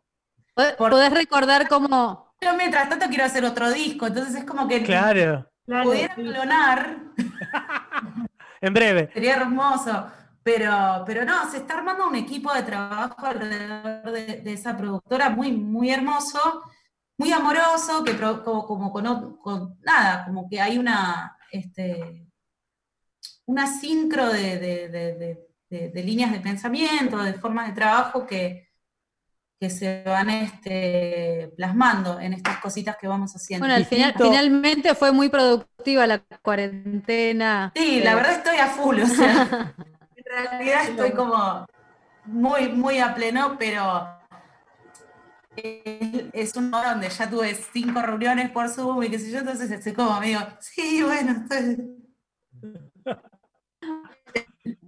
Pero sí, no, la verdad es que eso, no me puedo quejar y aparte siento la responsabilidad de, ya que tengo el tiempo y la oportunidad, esto, mis necesidades cubiertas básicas, no puedo eh, liberar toda la energía que libero en un show o no puedo dar desde ese lugar, bueno, ¿qué puedo hacer para seguir en la línea, hacer cosas que me gustan, pero que aporten también a que pueda servir como para construir, como un ladrillito que se suma a otro y otro y otro y otro, y, y bueno, y armar cosas movidas. Me parece excelente, me parece genial. La verdad que me quedé pero súper atento a, a- a todo lo que nos contaste, porque la verdad que es es es súper. bueno, nosotros, eh, eh, Basta de Creatividad, estamos, eh, estamos siempre debajo del escenario y eh, alimentados por, por, esta, por esta escena que queremos mucho. Somos un poco fan también de, de- de tu música. Verte también haciendo y acercando eh, a otros proyectos wow, es como que nos da, nos da como esperanza a todos, y yo creo que es contagioso, este, y está buenísimo. Independientemente, en vez de cuestionarnos tal vez eh, este, esta pausa, este parate, eh, como lo decís vos, ¿no? Repito tus palabras, esto de saber que tener determinadas necesidades básicas asistidas, nosotros estamos transmitiendo de- desde eso, ¿no? Desde tener nuestras necesidades básicas aseguradas, poder transformar eh, algo y encima que no estás sola, estás rodeada de un montón de, de gente y de proyectos, lo que es, es genial y, y- y Ah, bueno. llega, te llega, llega muchísimo lo que contás. Me gustaría que repases un poquito todo lo que nos dijiste ahí en- en- para linkear, para buscar. para- De una. Primero tengo una, eh, bueno, eh, tengo una página web nueva que me la hizo Vamos. Grounding, que se llama ignaciamusic.com, versión castellano, versión en inglés, porque es muy importante hoy para las músicas autogestives, creo, eh, siento, el tema de cultivar el propio nicho del público, o sea, no estar esperando que solamente tu público sea de Buenos Aires o de Argentina. Eh, Bandcamp es una plataforma que te habilita a ver quiénes escuchan y descargan tu música y ver de qué país son y te dan el, te da el mail. Te puedes escribir a esa persona y decirle, che, no sé en quién. Pero gracias por comprar mi disco. Entonces, eh, bueno, nada, tengo una página nueva en inglés, eh, están todos los discos para descargar ahí, para escuchar en todas las plataformas, pero también para descargar en Bandcamp con licencia Creative Commons. Y eh, la productora está linkeada en esa página también, que se llama Grounding Producciones, y el colectivo del cual soy parte, como más en mi pata más este, de postura política y de, y de, y de compañerismo musical, se llama Muto y el Instagram es Muto Mutantes. Y estaría bueno saber, ahora les, les- les- les pregunto yo, si podemos contar desde Grounding con ustedes y con este espacio para nuevos lanzamientos de la productora. Por Pero- supuesto. Pero claro por supuesto, sí. este, este programa Bien, tan lo escuchado voy a por, este programa tan escuchado por mi mamá y mi hermana, este, Bueno, de algún a poco. y, de a este- poquito. y este- y algún grupo de amigos, obviamente, que abre, abre las puertas para eso. Ignacia, yo te agradezco muchísimo. Ya estamos terminando el programa de hoy, este contacto. Lamento por ahí eh, esa ahí cuestión telefónica que no me salió, pero el contacto está y eso está, Salió bien. bu- está buenísimo. bien. Y por supuesto, nuestras felicitaciones por la nominación a los Gardel. Oh, gracias. Que no hablamos de eso, no sé cómo te llevarás con los premios, pero bueno. Gracias. Eh, bueno, todos sabemos que en Contento. lo artístico, en lo artístico no hay podios, lo sabemos, Total, ¿no? total. Pero no dejo de, de observar que cualquier espacio que dé visibilidad, o sea, primero que con, ya solamente con la nominación, creo que es una, es una inyección de visibilidad para un montón de proyectos autogestivos, independientes, que están dentro de las nominaciones de estos premios de este año Sí, hay bocha. Muchísimos, muchísimos eh, proyectos autogestivos, entonces ya es una inyección de visibilidad tremenda. Después ganar o no ganar, y bueno, este, qué sé yo, está buenísimo. Eh, eh, siempre es como un mimo, digamos, pero para mí ya la nominación es como que es un montón y está buenísimo y muchas gracias y ya con eso estoy como para, para nada. Estamos Bien. entonces listos para despedirnos y no, obviamente nos vamos a despedir con un tema musical tuyo, Renuncio de Ignacio. Muchísimas Eh. gracias. no renunciamos Gracias igual. Gracias, amigos y amigas. Será hasta la próxima semana, amigos, eh, con basta de creatividad. Chau, Julia. Adiós a todos. Chau, Flor. Chau, Edu. Chao. Gracias por Gracias. todo. Gracias, Ignacia, por participar. Gracias, Lalo, por manejar esta maquinaria. Ya nos vamos con esta canción. tiempo en vano para